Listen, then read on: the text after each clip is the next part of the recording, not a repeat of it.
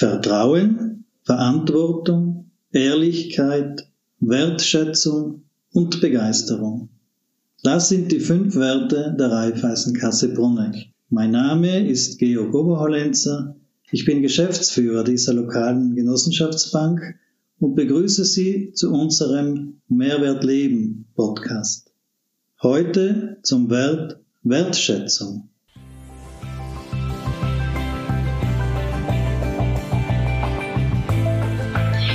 Bruneckerin arbeitete 14 Jahre lang als Führungskraft in Sales, Organisation und Kommunikation sowie in langjähriger Personalverantwortung als Geschäftsführerin in einem internationalen Handelskonzern.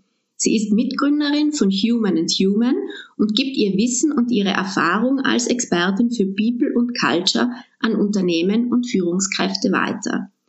In ihrer täglichen Arbeit beschäftigt sie, sie, sich mit der Frage, wie man das Potenzial der Menschen in den Organisationen aktivieren, heben und entwickeln kann, damit es als strategischer Hebel für den langfristigen Unternehmenserfolg eingesetzt werden kann.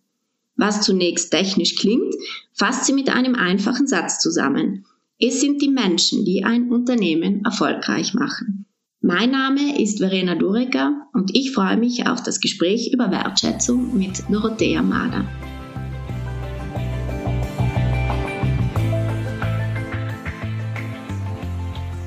Ja, Dorothea, was ist Wertschätzung für Sie?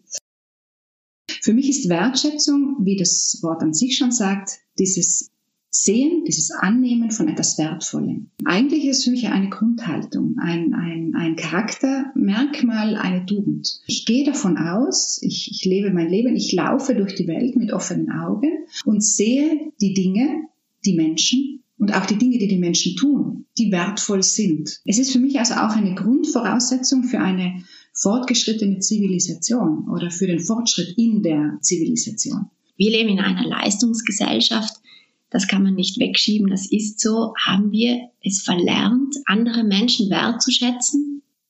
Ich glaube, Wertschätzung bekommt in unserer Gesellschaft heute nochmal eine ganz andere Dimension. Und ähm, wir verstehen, vielleicht auch durch den wachsenden äh, Zivilisierungsgrad, wenn wir so wollen, wie wichtig die Wertschätzung eigentlich ist, dass man nichts einfach als gegeben hinnimmt, und gerade in einer Leistungsgesellschaft muss auch und darf Raum sein für Wertschätzung. Menschen arbeiten besser, sind motivierter, sprich bringen mehr Leistung, wenn sie sich in einer Organisation wohlfühlen, wenn sie sich wertgeschätzt fühlen, wenn sie wissen, dass ihr Beitrag wirklich auch wichtig für eine Organisation ist. Und gerade aus diesem Grund ist es wiederum wichtig, im Besonderen auch für die Führungskräfte, aber nicht nur, dass man gute Arbeit, schöne Dinge anerkennt und wertschätzt und diese auch ausdrückt. Wo fängt denn Wertschätzung an? Ich glaube, das Bewusstsein. Was ist eigentlich Wertschätzung? Und was bewegt Wertschätzung bei meinem Gegenüber? Und Wertschätzung bedeutet nicht, dass ich einfach mal ein Kompliment lapidar dahin sage oder ein vorgefertigtes Lob in die Runde schiebe. Wertschätzung ist etwas wirklich Reales, das ich spüre, das ich auch wirklich so meine. Das Bewusstsein muss entwickelt werden. Es muss geschärft werden, meiner Meinung nach. Und es ist fast eine Übung, ein, ein autogenes Training. Ich bemühe mich. Ich glaube, das passiert automatisch im Gehirn, im Unterbewusstsein. Ich, ich habe immer wieder das Gefühl, wow, wie toll, wow, das ist eine schöne Arbeit, das ist etwas Gutes, was hier entstanden ist. Und wenn ich mich dabei ertappe, dann bringe ich dies auch zum Ausdruck und sage es der Person, die mir gegenüber sitzt. Brauche ich, um andere wertschätzen zu können, auch Wertschätzung für mich selbst? Ich denke schon. Ich glaube, in erster Linie geht es darum, dass ich auch ähm, anerkenne, was ich mache, ob ich wertvolle Dinge tue und wie wichtig die Dinge sind, die ich mache. Sich annehmen als Person, sich lieben als Person, sich lieben lernen sich akzeptieren für das, was man ist und wie man ist und die Stärken, die ja jede und jeder von uns haben, auch ja nennen, dass man sie auch mal benennt und für sich auch definiert und sagt, gut, das kann ich, da bin ich gut. Und das ist Wertschätzung der eigenen Person gegenüber. Ich glaube, in, gerade in unserer Leistungsgesellschaft tendieren wir dazu, tendieren wir dazu, die Dinge ähm, ja immer schneller, immer größer, immer weiter. Das ist so dass der, der Grundtenor, der glaube ich, in den letzten eineinhalb Jahren, diese Pandemie hat uns schon gelernt, hier ähm, das zu überdenken, ob das das richtige Modell ist. Und Wertschätzung ist auch diese. Ich als Mensch in dieser Leistungsgesellschaft, wo finde ich meinen, wo finde ich meinen Wert? Ja, wie kann ich als Mensch in einer Leistungsgesellschaft trotzdem gut leben, ohne dass ich überrannt werde von diesem Trend, der die Welt ein Stück weit auch beherrscht. Wenn ich meiner Mitarbeiterin oder meinem Mitarbeiter sage, das hast du jetzt gut gemacht, dann denke ich, ich lobe ihn. Reicht Loben aus oder ist Lob der richtige Weg zur Wertschätzung oder braucht es da schon etwas mehr Inhalt? Lob ist ein, ein sehr guter Anfang. Und Lob ist eigentlich wichtig und auch richtig. Lob ist auch Wertschätzung. Der kleine, feine, aber extrem wichtige Unterschied ist, ob, ob ich es ernst meine, ob ich es nur sage, weil ich dann im nächsten Moment der Person wieder äh, eine neue Arbeit äh, äh, übergeben will, wo sie vielleicht sonst schon bis über beide Ohren voll zu tun hat, ähm, oder ob es ein ernst gemeintes Lob ist, wo ich Raum gebe, diesen Moment und die Person wertschätzt, sagt, das hast du gut gemacht, das hast du besonders gut gemacht, ich habe gesehen, du hast dich eingebracht. Ich drücke das aus, was wirklich mein Gedanke ist. Und unbewusst merkt das die Person, ob ein Lob ernst gemeint ist oder ob es nur so gesagt wird, weil ich ein anderes Ziel verfolge ähm, oder weil ich es sage aufgrund äh, irgendeiner Schulung, wo mir gesagt worden ist, ich muss loben. Das ähm, dann lieber lassen. Also wenn ich lobe, wenn ich Wertschätzung zum Ausdruck bringe, dann soll es wirklich ernst gemeint sein und dann kann ich auch mal das sagen, was mich bewegt. Ja, wenn ein Mitarbeiter eine Arbeit abgibt, die mich bewegt oder eine tolle Idee vorbringt, dann kann ich ihm das genau mit diesem Enthusiasmus auch mitteilen. Wie wichtig ist denn das Vorbild vom Arbeitgeber gegenüber dem Mitarbeiter, also natürlich auch was den Einsatz betrifft, aber auch im menschlichen Umgang? Die Führungskräfte verstehen sich als Manager, nicht? Und wir erleben in diesen, Jahr, in diesen Jahren diesen, diese Entwicklung, diese Transformation von, vom Manager zum Leader. Der Manager ist sehr oft die beste Fachkraft, die dann zum Manager geworden ist. Was kann die Fachkraft gut? Sie kann gut ihre fachlichen Tätigkeiten. Sie kann gut äh, Dinge umsetzen, sie kann gut Dinge auf den Weg bringen, organisieren, kontrollieren. Was kann der Leader? Der Leader kann ein, ein Umfeld schaffen, die Mitarbeiter dazu bringen, dass sie die Dinge tun, dass sie sie gut tun, dass sie sie motiviert tun, dass sie sich weiterentwickeln. Den Manager, den die Fähigkeiten des Leaders fehlen, tendiert schnell dazu, Mikromanagement zu betreiben und zu kontrollieren, weil er das Führen nicht gelernt hat. Es ist meiner Meinung nach extrem wichtig, dass ein Manager auch Führung lernt. Wir sind keine gemachten Führungskräfte. Die wenigsten von uns haben das, bringen das mit als Talent, wenn wir so wollen. Diesen, diesen Sprung vom Manager zum Leader, das ist der erste Schritt zum Menschwerden. Als Manager habe ich Berührungsängste mit der Führung, weil ich nicht weiß, wie das geht. Ich weiß nicht, wie ich Mitarbeiter und Mitarbeiterinnen motivieren kann. Wie gehe ich mit einem Konflikt um? Wie kann ich einen Mitarbeiter oder eine Mitarbeiterin, der es gerade nicht gut geht, wie kann ich diese an die Hand nehmen und ihr helfen? Ich schaffe es nicht, weil mir die Instrumente fehlen. Ich bin ein Manager und kein Leader. Und deshalb tendiert der Manager dann eher dazu, äh, seine Rolle zu spielen, Dinge zu übersehen, eben dieses menschliche, den menschlichen Aspekt aus dem Weg zu gehen, weil er Angst hat, dadurch seine, den Respekt zu verlieren oder seine, seine, seine, in der Hierarchie vom Mitarbeiter nicht mehr ähm, als das angesehen zu werden, was er, was er möchte. Der Leader hingegen schafft es, auf Augenhöhe mit den Mitarbeitern zu sprechen. Wir sind alle wichtige Teile in einem System. Der Manager oder Leader, der Mitarbeiter an der Werkbank, wo auch immer. Jeder gibt seinen Teil. Das große Ganze funktioniert nur, wenn jeder mit dabei ist und jeder seinen Teil beiträgt. Das heißt, es landen dann oft solche Persönlichkeiten in der Rolle der Führungskraft, die eigentlich nicht dazu geeignet sind und das heißt, die dann wahrscheinlich auch diese Wertschätzung, die es aber braucht, nicht weitergeben können. Ob sie dazu geeignet sind, das sollte sich eigentlich erst herausstellen. Genau deswegen ist es so wichtig, dass man eine, eine Mitarbeiterin oder einen Mitarbeiter, die zur Führungskraft werden, dass man ihnen die Möglichkeit gibt, sich dorthin zu entwickeln. Und das mache ich durch Coaching, durch Trainings. Denn dann schaffe ich diesen, diesen, diesen Sprung, dann schaffe ich es, ähm, die Mitarbeiter wirklich an die Hand zu nehmen, eben wiederum dieses Menschliche mitzubringen, ähm, die richtigen Hebel zu bewegen, um ein gesundes, ein positives Umfeld, ein positives Klima zu schaffen. Und dann kann ich auch meine Vorbildfunktion wirklich leben dann kann ich es mir auch mal leisten zu sagen, ha, da habe auch ich einen Fehler gemacht. Denn wir sind alles nur Menschen.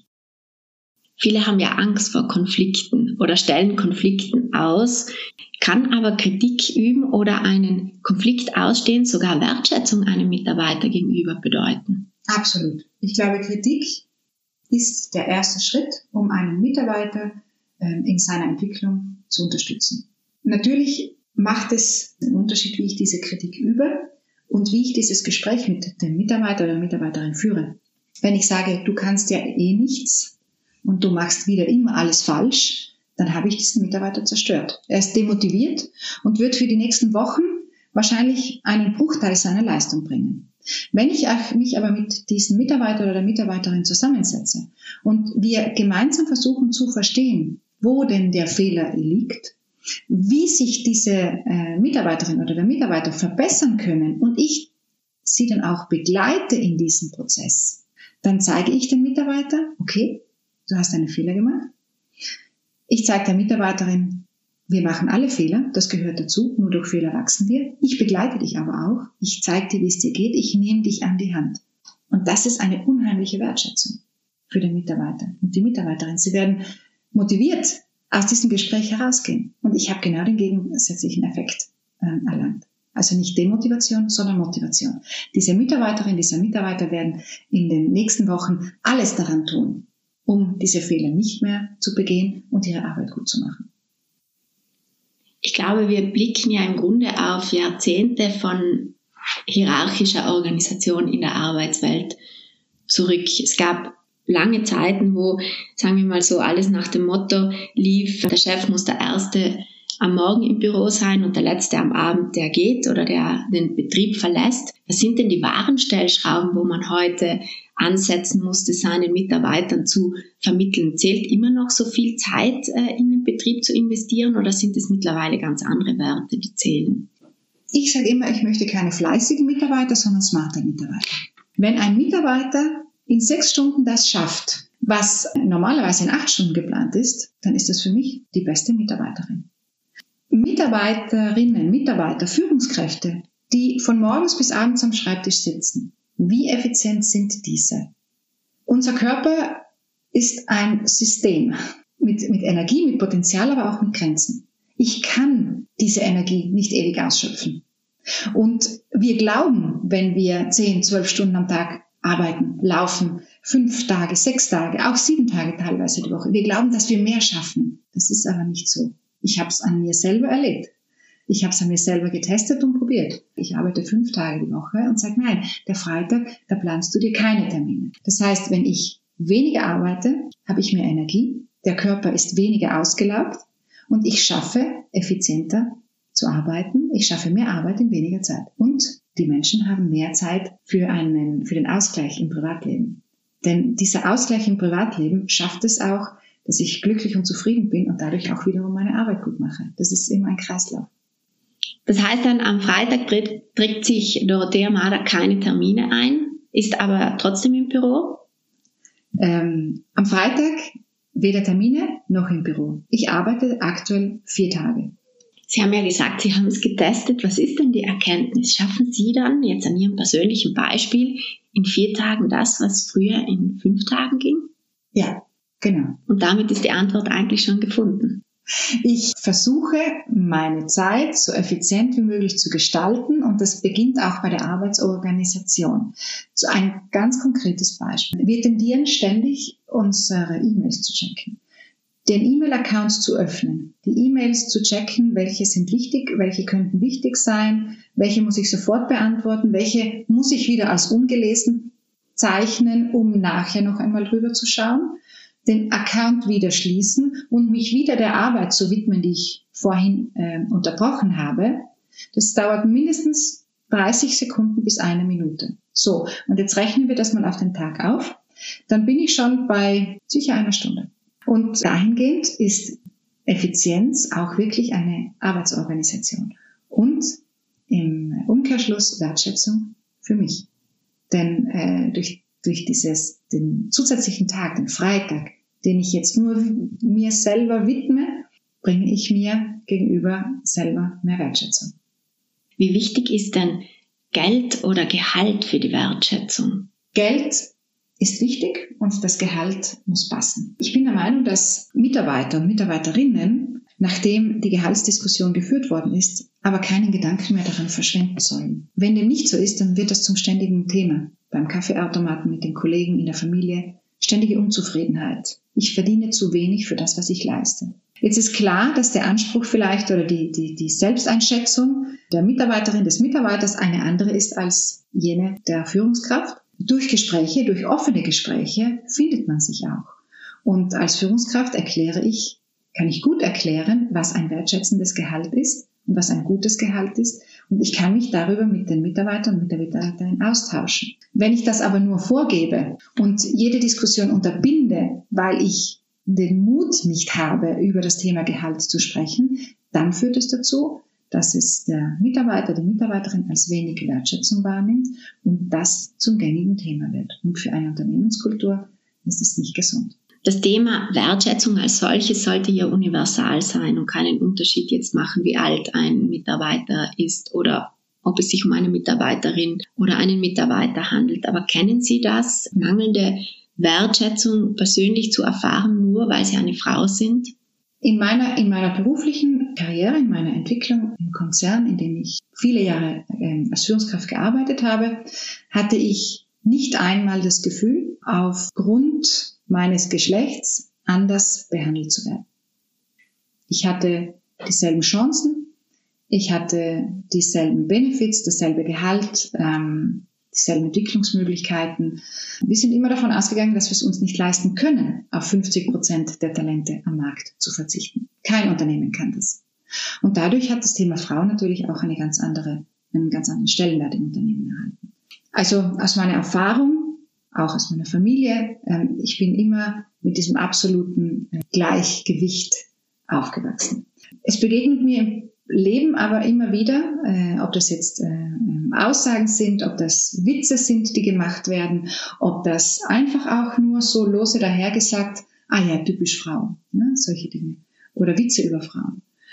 Da werde ich dann nervös, denn ich akzeptiere es nicht mehr, dass ähm, durch diese Art, die Frauen zu verkleinern, zu einem Ding herunter zu, zu reduzieren fast, die Rolle der Frau weiterhin als ähm, ja, nicht wertschätzend in der Gesellschaft wahrgenommen werden. Denn Sprache schafft Kultur. Und Kultur ist das, was wir täglich leben. In einem Land, in einem Staat, wo jeden dritten Tag eine Frau umgebracht wird von Familienangehörigen, ähm, müssen wir auch daran denken. Was schaffen wir mit unserer Sprache? Welche Kultur schaffen wir? Seien wir vorsichtig im Umgang unserer Sprache. Und das ist auch wiederum Wertschätzung. Sie haben in einem Vorgespräch mal diesen Satz gesagt, es gibt manche Unternehmen, die entscheiden sich lieber ein bisschen tiefer zu fliegen, als zu den Sternen zu greifen und eben nur auf die Männer zu setzen.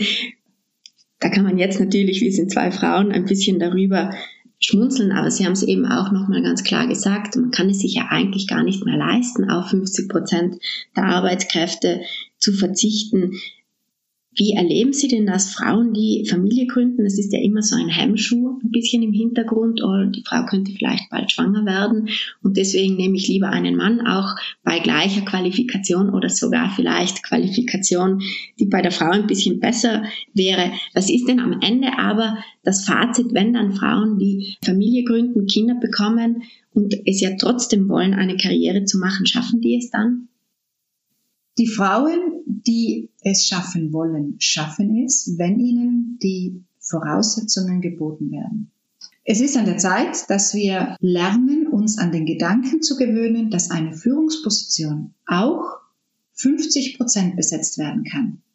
Zum Beispiel 50 Prozent von einer Frau und 50 Prozent von einem Mann. Denn es gibt mittlerweile genügend Modelle und genügend ähm, konkrete Beispiele, wo auch ein Mann sich entscheidet, 50 Prozent zu arbeiten. Entweder weil er seine Vaterrolle ähm, ausleben möchte oder weil er sagt, ich möchte den Rest der Zeit einfach frei haben. Das ist in, in internationalen Unternehmen mittlerweile gang und gäbe und funktioniert sehr gut. Ich hoffe, dass auch der Mittelstand in diese Richtung sich entwickelt und die Chancen erkennt. Denn Führung wiederum, da sind wir wieder beim Thema der Zeit. Führung geschieht nicht nur, weil ich acht oder zehn Stunden am Schreibtisch oder neben dem Schreibtisch meiner Mitarbeiter und Mitarbeiterinnen sitze. Führung geschieht durch die Impulse, die ich gebe. Und wenn ich eine gute Führungskraft bin, dann kann ich das auch in Teilzeit. Diese flexiblen Arbeitsmodelle, die sind heute mittlerweile an der Tagesordnung, die werden in großen Unternehmen gelebt. Wenn wir eine Chance haben wollen, und hier spreche ich auch das Thema Fachkräftemangel an, das natürlich auch in Südtirol sehr stark ähm, äh, unsere Wirtschaft beeinflusst, mittlerweile auch schon hemmt, dann bleibt uns nichts anderes übrig, als diese Chance zu nutzen. Natürlich werden Frauen schwanger. Die Gesellschaft muss sich auch weiterentwickeln. Wer soll denn die Produkte morgen irgendwann kaufen, wenn Frauen nicht mehr schwanger werden, wenn wir unsere Gesellschaft nicht weiter wachsen lassen? Meine Führungskraft, mein CEO, hat vor vielen Jahren zu mir gesagt, wieso soll ich auf eine gute Mitarbeiterin für ein oder eineinhalb Jahre verzichten, wenn ich weiß, dass sie dann fünf Jahre oder wie lang auch immer eine Top-Führungskraft in meinem Unternehmen ist. Wenn sich ein Mann einen Fuß bricht oder äh, einen Unfall hat, was ja bei Männern häufiger geschieht als bei Frauen, dann fällt diese Person auch aus. Wieso stellt man sich bei der Frau immer am Anfang diese Frage? Sie könnte ja schwanger werden. Eigentlich müssten wir mittel- und langfristig denken als Unternehmer und Unternehmerinnen. Wo stehen wir denn im Moment? Sind wir noch sehr patriarchalisch, auch in der Arbeitswelt geprägt? Muss Südtirol sich noch stark entwickeln? Ja, ein Stück weit schon. Ich hab, muss aber auch sagen, dass ich in einem internationalen Konzern gearbeitet habe ähm, und ähm, dort immer sehr viel Rücksicht genommen worden ist. Und wie ich vorhin schon sagte, dieser Unterschied Mann-Frau, den hat es gar nicht gegeben, es ging um Leistung. Ähm, und äh, wir hatten genügend Frauen in Führungspositionen, die Mütter waren von ein, zwei und auch drei Kindern. Das hat, hat sehr gut funktioniert. Dahingehend, glaube ich, äh, haben wir in Südtirol eine große Chance, denn äh, der Fachkräftemangel, den erleben wir ja so besonders stark, auch aufgrund der Frauen, die es, wenn sie Mütter werden, nicht mehr zurückschaffen in die Wirtschaft, weil ihnen nicht die nötige Flexibilität geboten wird. Wir gehen nochmal einen Schritt zurück wiederum zu unseren lieben Managern. Ja, die beste Fachkraft wird die Führungskraft. Wenn ich äh, meine Führung ähm, auf die Kontrolle ausbaue und ausrichte, dann habe ich ein Problem, wenn meine Mitarbeiter und Mitarbeiterinnen im Homeoffice arbeiten. Ähm, wenn ich aber mit Motivation arbeite, mit Vertrauen, mit Verantwortungsübertragung, diese Art von Kultur schaffe, dann kann ich es mir sehr gut leisten, die Mitarbeiter auch in diesen flexiblen Arbeitsmodellen arbeiten zu lassen. In meinem Unternehmen, wir sind mittlerweile zwei Gründungspartnerinnen und acht ähm, freie Mitarbeiterinnen, leben wir nach diesem Prinzip. Ja, es zählt das Ergebnis, die Leistung und wir vertrauen. Und das funktioniert.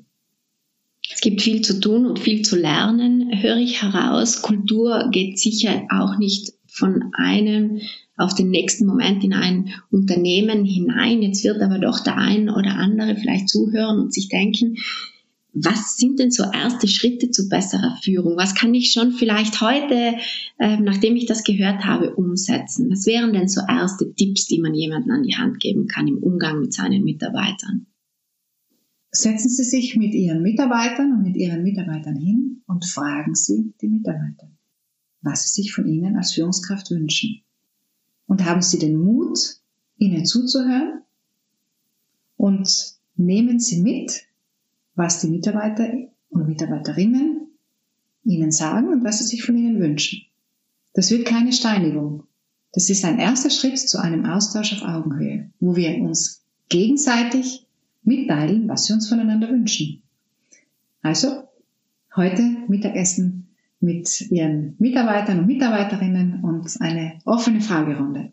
Sie sind ja seit kurzem Vizepräsidentin des HZ Bustertal. Woher kommt denn die Begeisterung für den Sport? Seit ich zurückgekommen bin nach Südtirol, es liegt mittlerweile auch schon drei Jahre zurück, war mein, ähm, einer meiner, meiner ja, größten Wünsche, irgendeinen Beitrag zu leisten im Land. Und ähm, ich habe äh, damals begonnen, sämtliche Honorare, die ich für, für Vorträge, Moderationen und so weiter halte, der Südtiroler Sporthilfe zu widmen. Ich bin überzeugt davon, dass äh, Sport den jungen Menschen eine Persönlichkeitsstruktur gibt, ein Gleichgewicht und, und Stärke, äh, aber auch ein sich selber kennenlernen, äh, ihnen bei diesem Weg äh, hilft, um sich dann in unserer Gesellschaft, die ja wirklich immer kritischer, dynamischer, nicht immer positiv auch wird und, und sich da besser zurechtfinden. Und deshalb ist es für mich grundsätzlich einfach wichtig und, und ein Herzenswunsch, ähm, im Sport mich äh, einzubringen, aktiv zu werden und im Besonderen den jungen Menschen eine Unterstützung zu bieten, dass eben Sport Teil des Lebens wird. Woher kommt dieser Gedanke, als Sie zurückgekommen sind, etwas beitragen zu wollen, etwas zurückgeben wollen? Hat man das Gefühl, man hat hier auch etwas bekommen und möchte beitragen oder einfach äh, das Spüren, ich habe die Möglichkeit, ich kann das machen und ich möchte das machen? Jetzt bin ich kurz berührt, Sie merken es an, an, an meiner Stimme. Südtirol ist meine Heimat. Und ähm, wenn ich heute die Person bin, die ich bin und ähm, ich habe gelernt, mich anzunehmen, mich zu lieben, mich wertzuschätzen, dann äh, verdanke ich das diesem Land und diesen Menschen. Ich habe sehr viel mitbekommen. Ich glaube, wir Südtiroler, wir kennen Prinzipien, wir haben Werte, dieses, diese Bodenständigkeit, dieses, äh, dieses Selbstverständnis, die Ehrlichkeit, auch dieses ähm, schöne Miteinander.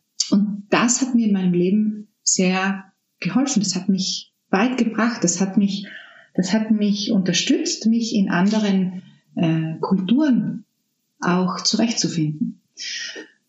Und ich habe die Möglichkeit gehabt, im Ausland viel zu lernen, viel zu sehen, viel zu bewegen, eine tolle Karriere zu machen. Und äh, heute ist für mich der Moment gekommen, wo ich dieses einfach auch weitergeben möchte. Was hat es mit dem Hockeysport aus sich? Geht es da mehr um die Möglichkeit, etwas beizutragen oder gibt es auch ein zusätzliches Interesse am Sport an sich? Meine Erinnerungen an, an, an die Wölfe, die gehen viele Jahre zurück. Also ähm, ich, ich war im, im Rennstadion, als es noch keine Überdachung gab. Das sind äh, wirklich sehr viele Jahre sind vergangen und ähm, ich äh, habe diese Aufgabe äh, angenommen, weil ich glaube ähm, und weil ich mir wünsche, hier einen Beitrag leisten zu können, wiederum auch in Bezug auf die Jugendarbeit. Und ich werde mich ganz im Besonderen um die ähm, Akademie kümmern, um die Sportakademie, die wir planen zu entwickeln, südtirolweit, wo wir wiederum jungen, talentierten Menschen die äh, sich auch äh, sportlich weiterentwickeln wollen, eine Chance geben wollen und sie eben in dieser Balance zwischen Schule und äh, Sport, professionellen äh, Sport äh, begleiten können. Und das ist mein, meine Aufgabe bei den, äh, bei den Wölfen. Da ist Freude zu spüren, das sieht man jetzt leider nicht, aber ich sehe es schon. Äh, Dorothea, sind Sie jemand, der sich Neues zutraut? Oh, ich, ich kann nur mit Neuem. Äh, das ist eine, eine, eine Erfahrung, die ich im Besonderen jetzt in meiner Selbstständigkeit mache. Wenn ich etwas zwei oder dreimal mache, wird mir schnell, schnell langweilig. Das äh, ist nicht so meine Welt. Ich bin eher so visionär, strategisch, ähm, schiebe gerne Dinge an, ähm, verändere mich gerne, versuche neue Themen zu verstehen, neue Tendenzen auch zu verstehen und, und, und ein Stück weit auch ja mitzutragen, wenn ich finde, dass sie, dass sie wichtig sind. Also ähm, Weiterentwicklung, das glaube ich, ist so ein bisschen mein Lebenselixier. Ja. Was würden Sie sagen, inwieweit spielt denn Wertschätzung in den Sport hinein? Wie wichtig ist es eben, den Jungen mitzugeben, dass sie etwas gut machen oder dass sie sich entwickeln können und dann auch später bei der Mannschaft, wo man schon auf professionellem Niveau spielt, wie wichtig ist auch dort äh, Wertschätzung weiterzugeben? Im Besonderen im Sport, und ich glaube, da haben wir genügend Beispiele, wie eine Mannschaft mit Primadonnas funktioniert und wie eine Mannschaft funktioniert, in der der Teamgedanke da ist. Die Einzelnen in einer guten, in einem guten Team, in einem Team, das sich gegenseitig vertraut, und da gehört natürlich sehr viel Wertschätzung dazu, ist viel, viel stärker als jeder Einzelne für sich in einer größeren Gruppe. Und deswegen ähm, Wertschätzung, Motivation, Vertrauen, das sind genau diese Themen, mit denen ich die Menschen bewegen kann. Aus dem Zwiebel, Zwiebelschalenmodell vielleicht, um das eine ein bisschen Theorie noch zu, zu zitieren, ähm, Unsere Persönlichkeit ist in verschiedenen, durch verschiedene Schalen äh, sozusagen aufgebaut. Ähm, ganz am, am Ende, ganz draußen, haben wir das Verhalten, äh, unsere, unsere Wahrnehmung, unser, unsere, unser Benehmen, die Glaubenssätze, äh, unsere Fähigkeiten. Und ganz drinnen im Zentrum ist unsere Identität und unsere Werte. Und wie das Wort auch schon sagt, Wertschätzung. Wenn ich es schaffe, über die Wertschätzung dort drinnen anzusetzen, den Menschen in seinem Inneren zu erreichen, dann schaffe ich Veränderung, dann schaffe ich Motivation. Nachhaltige Motivation. Und dahingehend ist es auch im Sport extrem wichtig, diese Voraussetzungen zu schaffen, dieses Ambiente, diese Kultur der Wertschätzung, des Vertrauens ähm, in, den, in den Teams, in den Organisationen eben ähm, zu schaffen. Wertschätzung ist also etwas, das tief in einem drin steckt. Ein schöner Schlusssatz, wie ich finde. Ich möchte mich ganz herzlich für das Gespräch bedanken bei Dorothea Mader. Wir haben über Wertschätzung gesprochen und es geht natürlich weiter mit unserem Podcast und ich lade Sie ganz herzlich ein, auch bei den anderen Folgen mit dabei zu sein. Dankeschön. Vielen Dank, Verena. Vielen Dank für dieses tolle Gespräch.